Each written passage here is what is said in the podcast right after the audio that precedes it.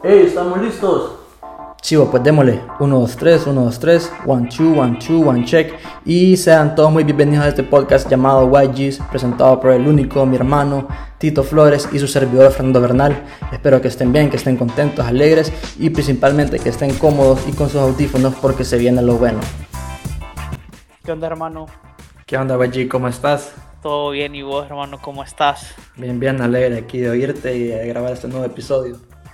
Yo también, hermano. La verdad es que me alegra mucho y me emociona mucho. Queremos primero que todo agradecerles a todos por el apoyo que nos han estado dando, que nos han estado escuchando, los mensajes que nos mandan, que nos escriben. Sí. Y para dar una pequeña pausa, síganos en Instagram, arroba podcastygs, y para que podamos interactuar con todos ustedes. En el episodio de hoy vamos a hablar de los negocios post-COVID-19, que se viene después. Sabemos que ahorita muchos vivimos bajo la incertidumbre de qué va a pasar, qué hacemos después de todo esto, entonces creo que vamos a hablar un poco de eso. Y mientras tanto, Fer, contanos cómo ves el mundo, cuál es el contexto actual, cómo, cómo ves vos las cosas ahorita. Bueno, como, como hemos mencionado anteriormente en los podcasts pasados, eh, creo que ahorita estamos viviendo un, un momento único, eh, difícil para la mayoría. Creo que en este momento eh, varias personas tienen el temor de que pueden perder su trabajo, que no saben cómo salir adelante. Creo que es un, es un tema bastante difícil de, de tocar, pues, porque quieras o no, las familias tienen que alimentar a sus hijos, eh, tienen que saber cómo sobrellevar su, su negocio. Entonces, eh, por lo que hemos visto en, en, el mundo, creo que el desempleo ha estado aumentando. Eh, por ejemplo, aquí en Estados Unidos, en febrero el desempleo estaba a 3.5% y hemos ahorita en marzo, o sea, de febrero, de febrero a marzo, que, que fue hace un mes, pongámosle, solo ha subido casi el 1%, o sea, ese 1% es, es un montonazo para hacer un porcentaje, ¿verdad? Y entonces creo que, que ahorita vivimos una época en la que bastantes empresas que no están digitalizadas no saben qué hacer. No sé vos qué, qué decir de eso, YG. Sí, fíjate que, que, para hablar un poquito más y dentro del contexto, en El Salvador, bueno, leí, eh, no me acuerdo, quisiera citarlo, eh, pero me recuerdo que fue un periódico uh -huh. del país que se prevé que el desempleo va a ser, después de esto, un mínimo aproximado de 110 mil personas en desempleo.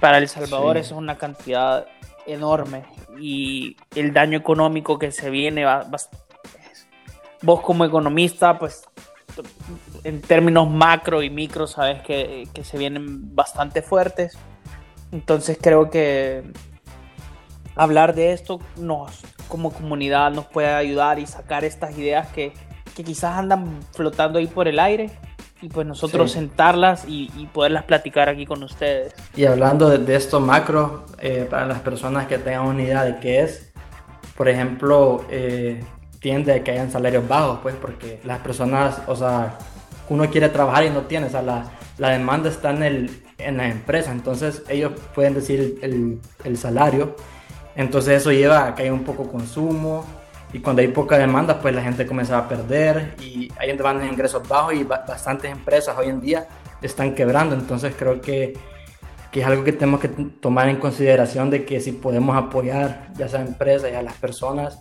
creo que debemos intentarlo porque eh, de, eso, de eso vive la gente, pues.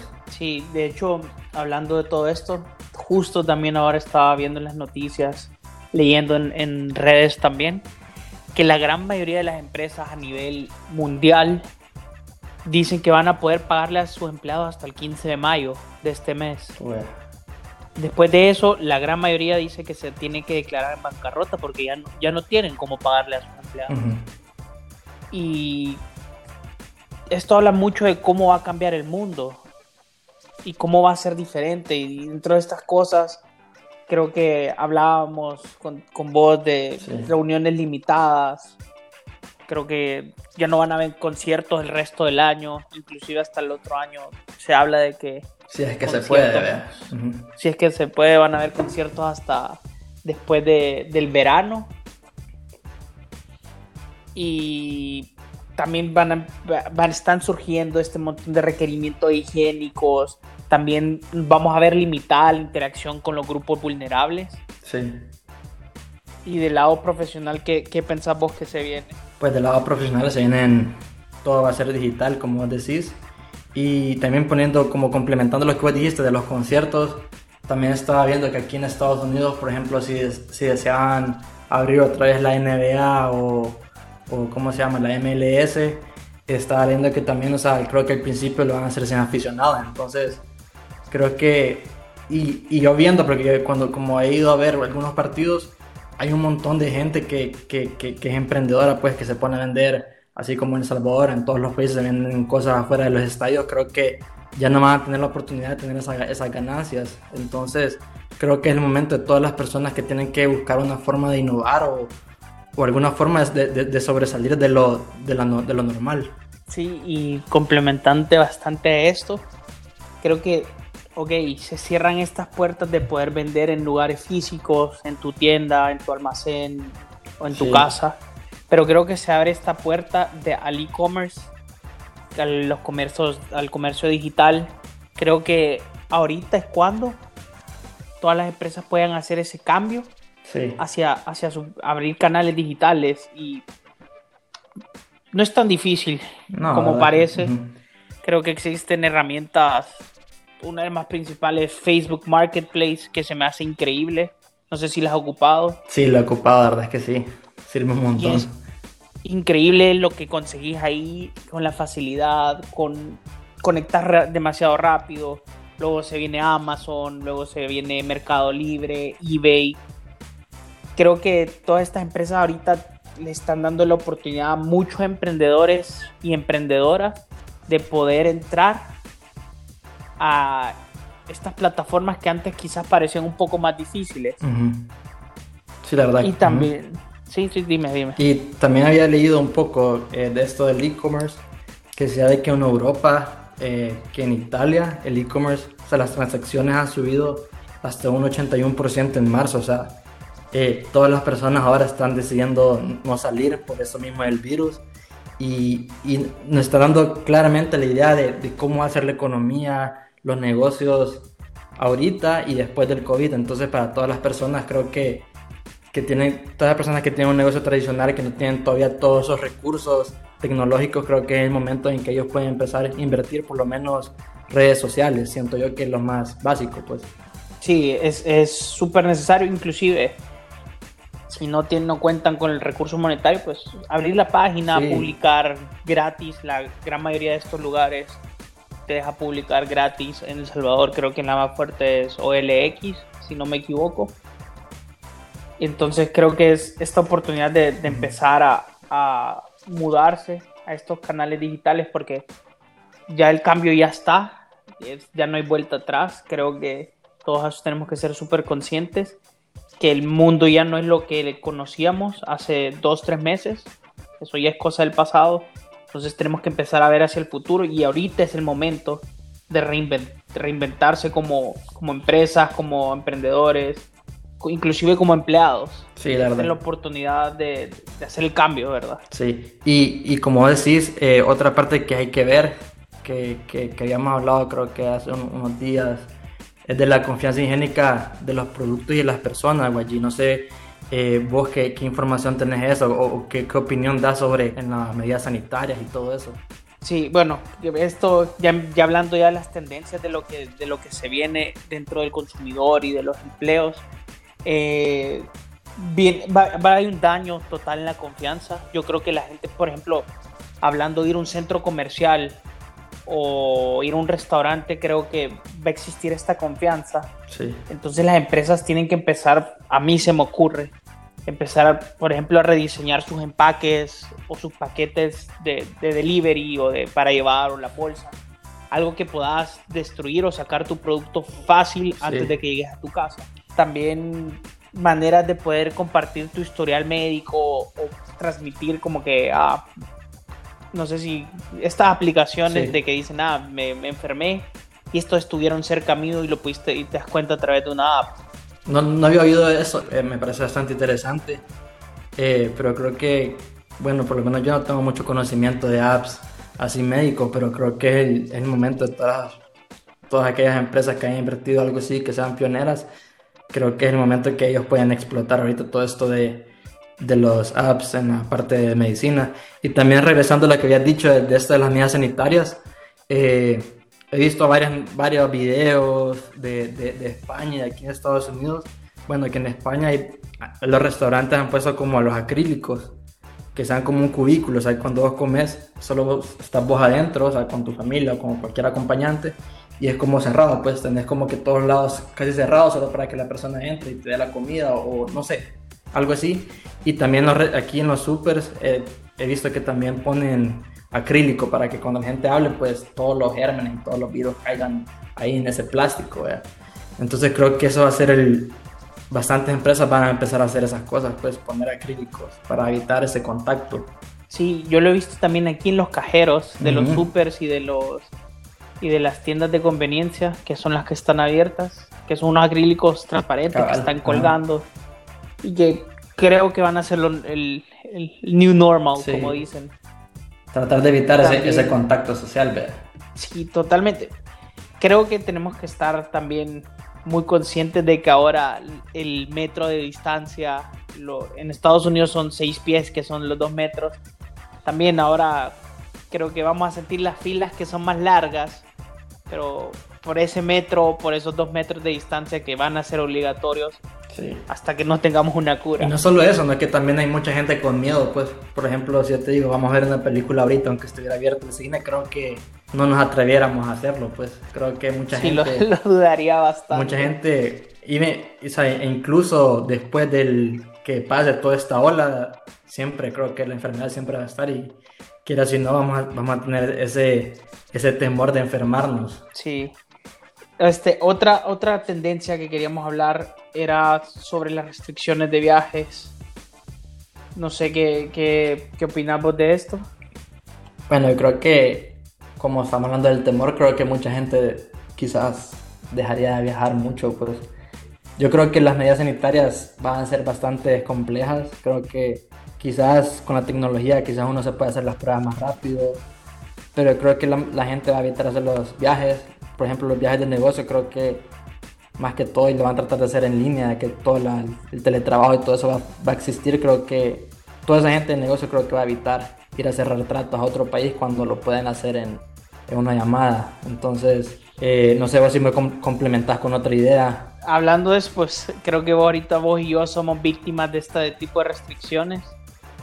Por algo no podemos regresar ahorita al, al Salvador y creo que esto va a traer una ola de, crecimiento del turismo local. Porque la gente va a tener miedo a salir a otros países por el mismo miedo o incertidumbre uy, vuelven a cerrar las fronteras, ¿qué pasa si me quedo aquí afuera? Entonces creo que la gente va a aumentar, va a empezar a viajar solamente adentro del país. Y creo que esta, va a existir esta tendencia de que lo rural y remoto va a ser un lujo. entre lo más lejos esté la sociedad, esto es, lo, esto es el mejor lujo que me puedo dar. estar lejos de todo. La verdad es que no había, no había pensado eso del turismo y creo que, que sí tienes mucha razón de, de, de, que mucha gente va a empezar a, a, explotar pues internamente, la gente a tratar de consumir lo de adentro y, y para apoyar a la misma gente pues. Sí, yo creo que dentro de cierta manera va a ser bueno para las economías nacionales que la gente gaste su dinero y, ese dinero se quede en el país y que no lo vayan a gastar afuera. Y también con lo que vos me dijiste de los negocios, que la gente ya no va a viajar, creo que también tiene, va muy de la mano con el home office. Sí, cabal, va muy de la mano del home office.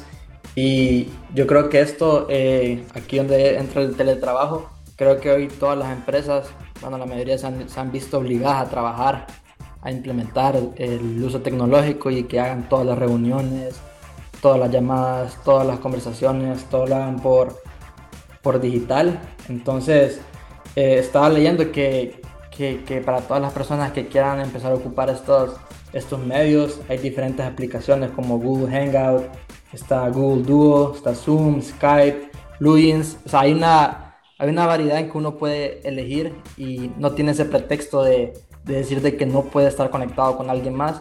Yo creo que ahí, ahí donde uno a veces, yo he oído que varias gente se queja que dice, uy, ahí me explotan más de lo que me explotaban cuando trabajaba en, la oficina. Pero es por eso mismo, porque hoy no tenés el pretexto de decir no vi el correo porque es, o sea, es, algo obligatorio. Pues si te envió un correo, sí, tenés que verlo porque estás en tu casa, pues, o sea, no... Estás conectado y, y, no, lo, no lo puedes evitar. Yo creo que esto, esto va a explotar mucho más porque muchas empresas van ahorita a tener una gran falta de liquidez.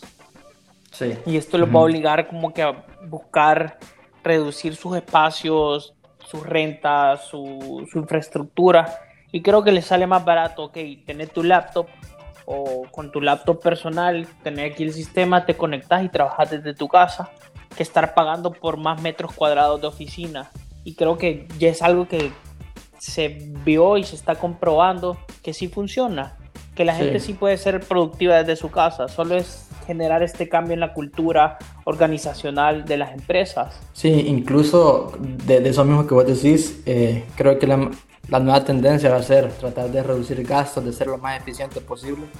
Yo creo que eso he aprendido de que, por ejemplo, conozco a alguien que tiene un call center que lo que hizo para este momento y en Salvador fue que como no podía tener a las personas en la oficina, bueno, les dio las computadoras que estaban ahí, que cada uno se las llevara, ¿verdad?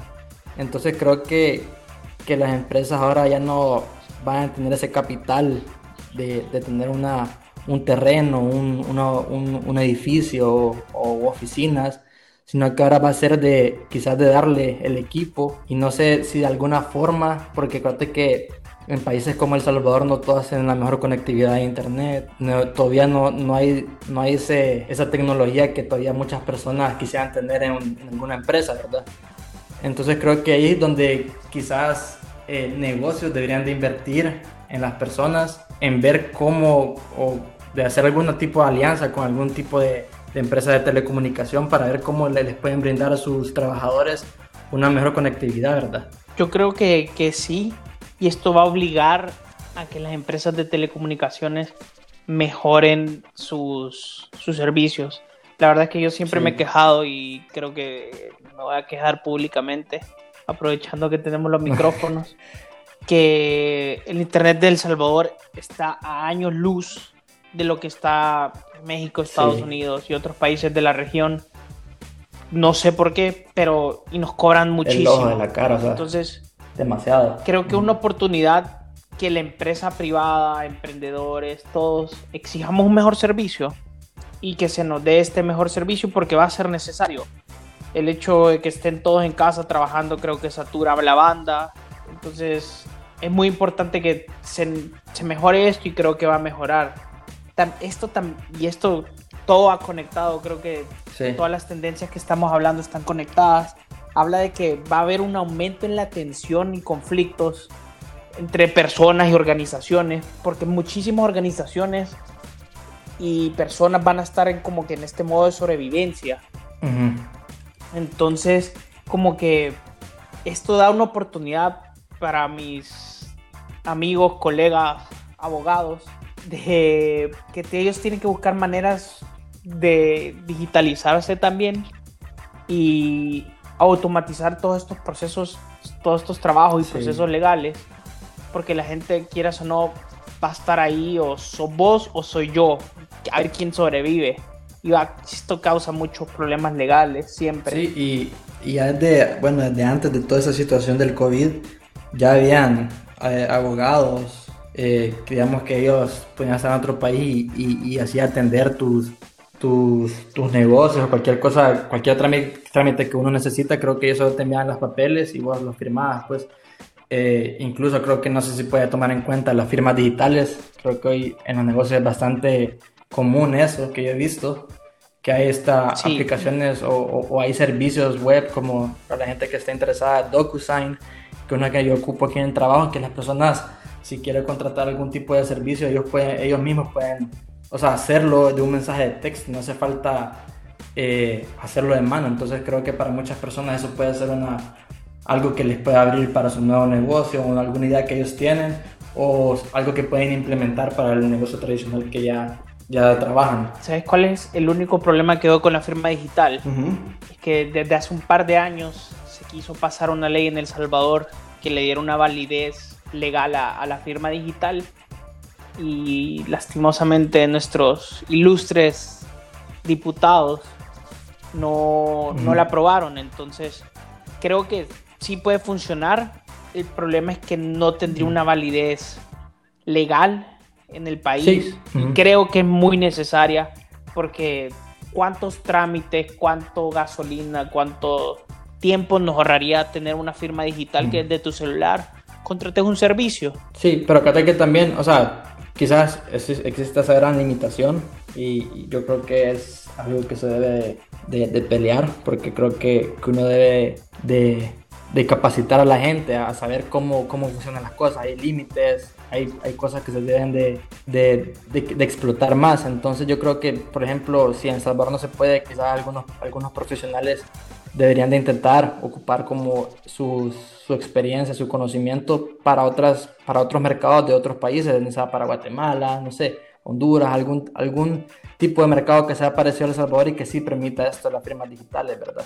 Porque uno tiene que aprender a innovarse, a, aunque le digan aquí, aquí, que no en El Salvador, pues que, consiga, no sé, algún tipo de, de, educación en otro país y que pueda atenderlo en diferentes eh, contextos, diferentes áreas, territorios. Entonces creo que uno no debe de y buscar la forma en que uno puede innovar. Totalmente de acuerdo con vos, También otro tema del que creo que que todos somos y hemos sido partícipes es de que todo va a ser delivery.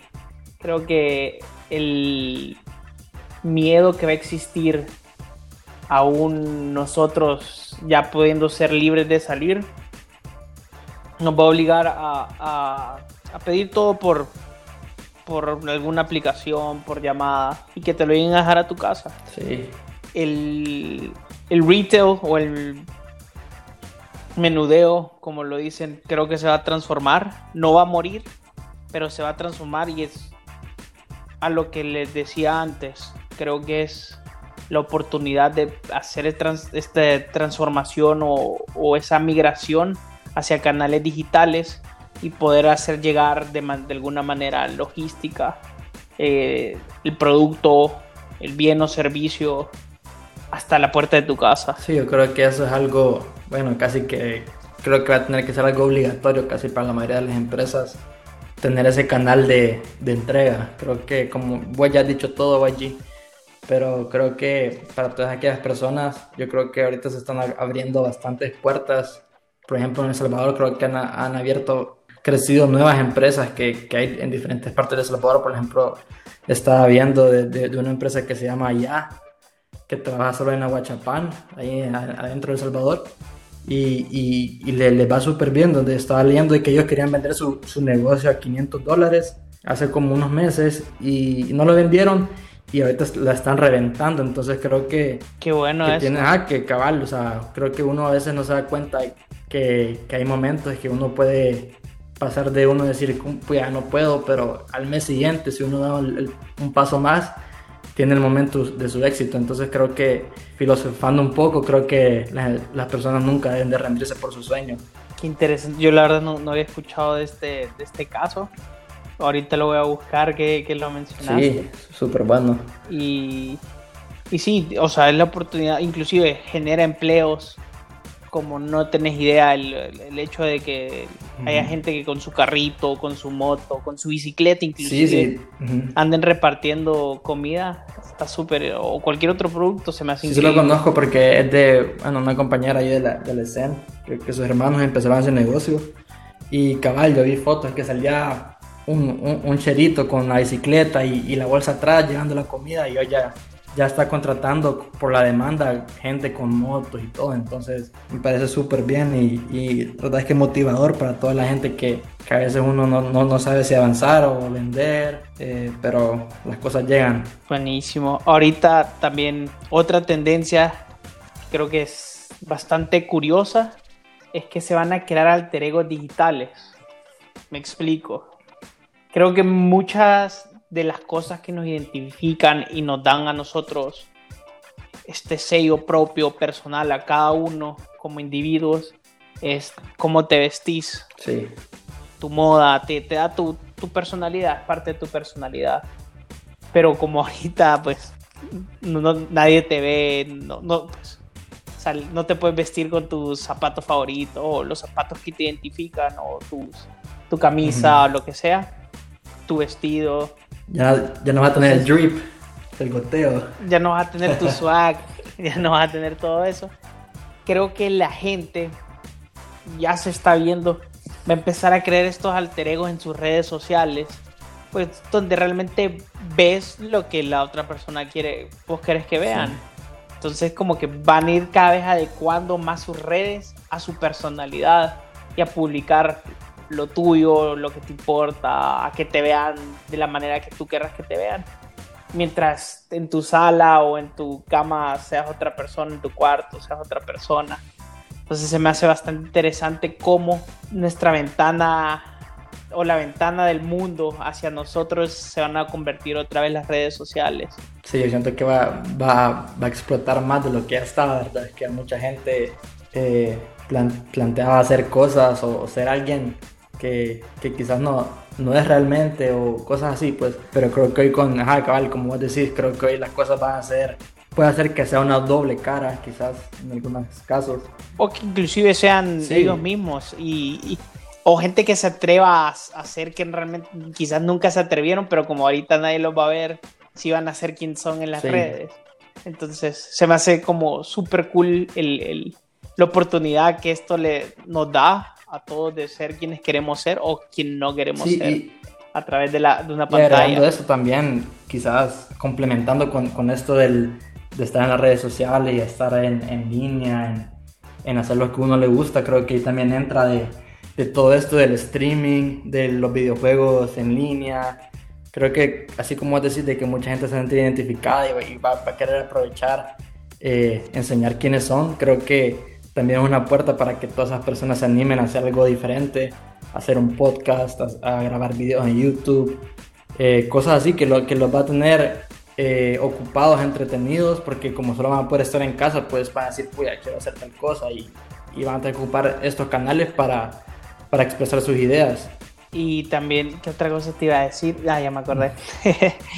que todo esto también, ah, ya otra tendencia, creo que yo sé que ahorita el dinero va a ser escaso, pero también se viene una oportunidad de poder, si tienen, y la verdad es que si tienen esta oportunidad, de estudiar los mercados bursátiles y ver cómo esto está cambiando y pueden invertir y empezar a generar un patrimonio de esto. Yo creo que vos sabés un poquito más de eso, Fer, y nos puede explicar el mercado bursátil o cómo está actuando. Bueno, yo creo que eso más que todo para las personas que estén interesadas como en todo esto de acciones.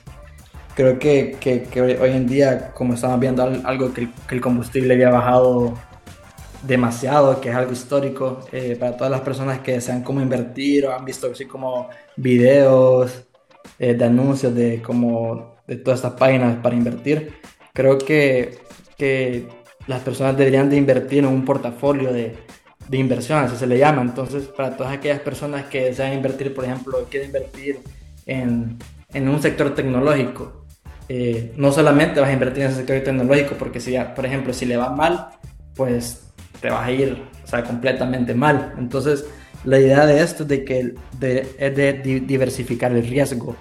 Por ejemplo, si yo eh, quiero invertir en tecnológico, también voy a invertir en, en, los alimentos. Entonces, si me va mal en, mal en uno, me puede ir bien en otro y, quedo como que balanceado. Entonces, creo que para todas las personas, eh, ahorita mismo, creo que lo mejor es poner varios huevos en una canasta. Y, y hablando de eso también, eh, ya aparte de eso del mercado bursátil, de la responsabilidad social, hemos visto bastante en estos días de cómo empresas, cómo las personas, la sociedad ha decidido apoyar a todas las personas necesitadas e incluso al gobierno de, de donarles pruebas. Entonces creo que eh, una tendencia va a ser de que las empresas van a decir, pues yo ayudé a hacer esto y va a ser de alguna forma su marketing también. Lo van a hacer de las dos intenciones, como la intención, vaya, hoy todas las empresas están ayudando, todas las empresas están donando todas las personas que se han quedado sin empleo eh, y voy a aprovechar a ocupar esto como marketing. Yo, he visto mucho eso, espero que sea de, con la muy buena intención, sí. que sea con las ganas de ayudar.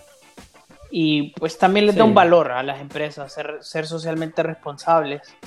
Les genera bastante, o sea, les da este sentido de, de, comunidad. Espero que, que lo estén haciendo de buena fe sin embargo, pues no sabemos realmente cómo, cómo es. Pero ahorita me estaba acordando con, con eso que estábamos hablando, de que del episodio pasado que vos has mencionado la, la empatía. Creo que muchas empresas deberían de, de, empezar a entender la empatía por, por la sociedad y por la gente que está pasando, porque esto, esto después del COVID creo que va a ser una generación de, de recuperarse económicamente, socialmente, y creo que va a ser un proceso muy lento y donde creo que si todos estamos unidos y nos apoyamos, creo que se puede acelerar bastante todo esto.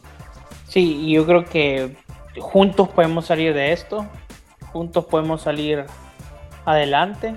Entonces creo que realmente es la oportunidad de, unirnos y entre todos salir lo más pronto posible de, todo esto. y, ya casi terminando ya el podcast, eh, ¿cómo vos ves eh, los negocios? O sea, ¿cómo vos enmarcás el negocio? Después del COVID? ¿Lo ves como todavía como en guerra de precios o, buscando valor? ¿Cómo ves todo eso? Yo creo que va a, ser una combinación bastante grande entre precio, pues porque vamos a estar dentro de una pequeña recesión o grande, no sé realmente, pero también una propuesta de valor donde no sé, quién te lleve la comida o quién te lleve la caja que compraste, la ropa hasta tu casa, hasta quien tenga certificado de salubridad, quien tenga mejor protección en sus empleados, quien sea el más rápido, todo este tipo de cosas que son extras y quizás son intangibles en el precio, pero que son tangibles a la hora de la experiencia o a la hora de poder adquirir los bienes o servicios, creo que eso van a ser la, la diferencia. Sí, yo creo que además de la diferencia, creo que bueno, la mayoría de las empresas van a estar quizás captando mucho más ingresos, como, bueno, normalmente en un mercado, en un negocio, ¿cómo se llama?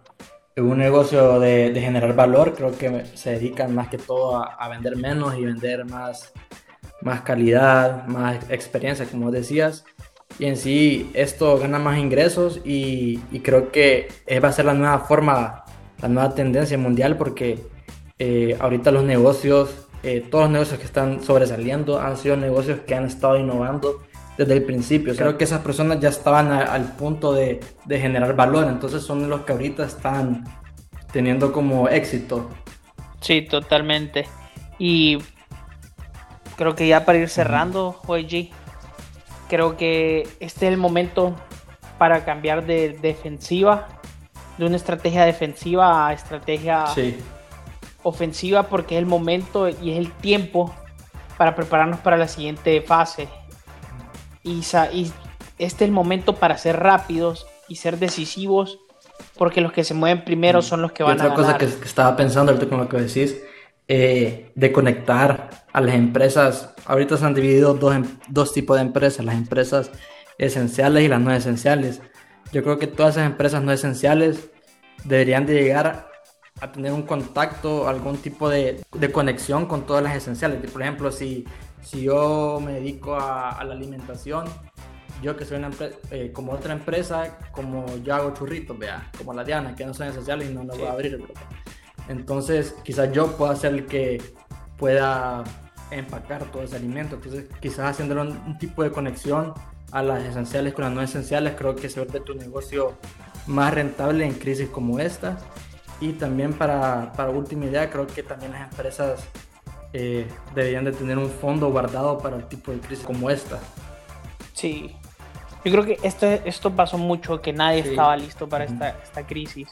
Entonces nadie tenía planes de contención, nadie sabía cómo actuar, ok, mañana no, no, podemos venir nadie a trabajar, ¿qué pasa?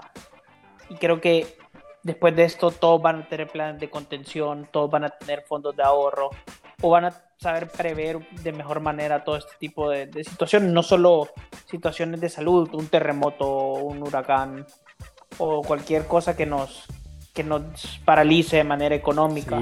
En toda crisis creo que siempre hay oportunidades para crecer y no solo para crecer, sino que también crecer como sociedad, para apoyar. Y la verdad es que eh, yo me siento feliz de que muchas empresas están ahorita apoyando, mucha gente está eh, donando, entonces eh, los quiero felicitar y también agradecer a todos por apoyarnos a nosotros con nuestras ideas. Y yo creo que aquí vamos terminando el podcast. Sí, les agradecemos y otra vez publicidad, síganos en Instagram como arroba YG y nos mantenemos en comunicación. Muchas gracias. Nos vemos hermanos, estamos hablando.